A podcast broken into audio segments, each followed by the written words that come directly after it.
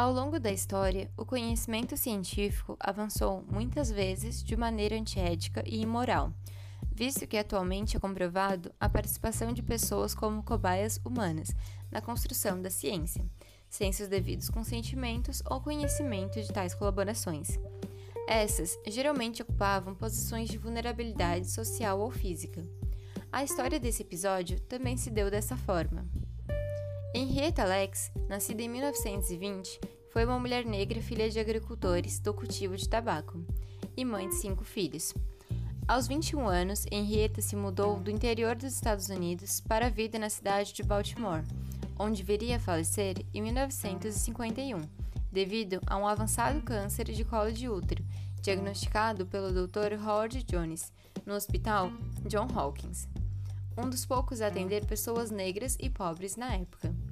Em entrevista à BBC, em 1997, o ginecologista afirmou que nunca havia visto nada como tumores de senhorita Lex e que nunca voltou a ver algo semelhante. Ainda em vida, algumas células de Henrietta foram coletadas mediante sua autorização para o tratamento da doença em curso, e esta foi a única autorização fornecida pela mesma. Além disso, foi feita uma coleta pós-falecimento autorizada pelo viúvo de Henrietta, destinada à realização de testes que futuramente seriam benéficos aos seus filhos. Entretanto, parte das células retiradas de Henrietta foram levadas ao Dr. George Guy, que se dedicava ao estudo de tecidos afetados por células cancerígenas e trabalhava na busca pela cura do câncer. Esse cientista buscava uma forma de cultivá-las para estudo, mas não conseguira sucesso ainda, pois as células geralmente morriam em poucos dias. As células de Henrietta foram entregues ao Dr. Guy após a morte de sua dona, sem autorização da família da mesma. Ele rapidamente se surpreendeu com a forma com que essas células se multiplicavam, dobrando em quantidade a cada aproximadamente 24 horas.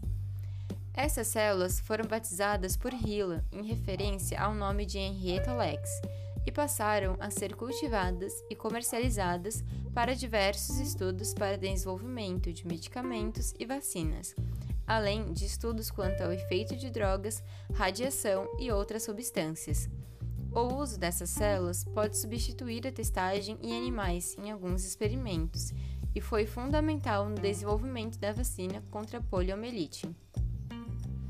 As células HeLa se tornaram muito conhecidas e importantes no desenvolvimento da ciência pelo mundo afora, mas somente em 1973 a família de Henrietta Lacks teve conhecimento de sua origem. Muito se discutiu acerca dos direitos da doadora e de sua família quanto aos ganhos financeiros e científicos obtidos através das células roubadas. Entretanto, não havia na época legislação suficiente acerca dos direitos sobre o material, bem como era comum, devido à segregação racial, que pessoas negras tivessem, direitos, tivessem seus direitos suprimidos e servissem como cobaias em estudos.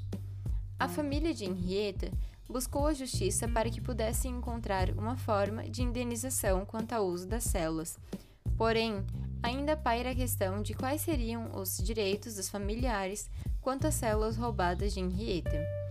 Hoje, a legislação é mais completa e indica o direito das pessoas de serem voluntárias em experimentos, bem como assegura a estes parte dos eventuais ganhos que sejam obtidos. A história de Henrietta está registrada no livro A Vida Imortal de Henrietta Lacks, escrito por Rebecca Sklutin. Portanto, mesmo após anos de usos das células HeLa, a família de Henrietta Lacks permanece sem retorno devido pela contribuição do material retirado da matriarca. Uma história interessante de como uma mulher negra contribuiu com a ciência global, infelizmente sem seu consentimento e sem que ela pudesse ter conhecimento de sua própria história.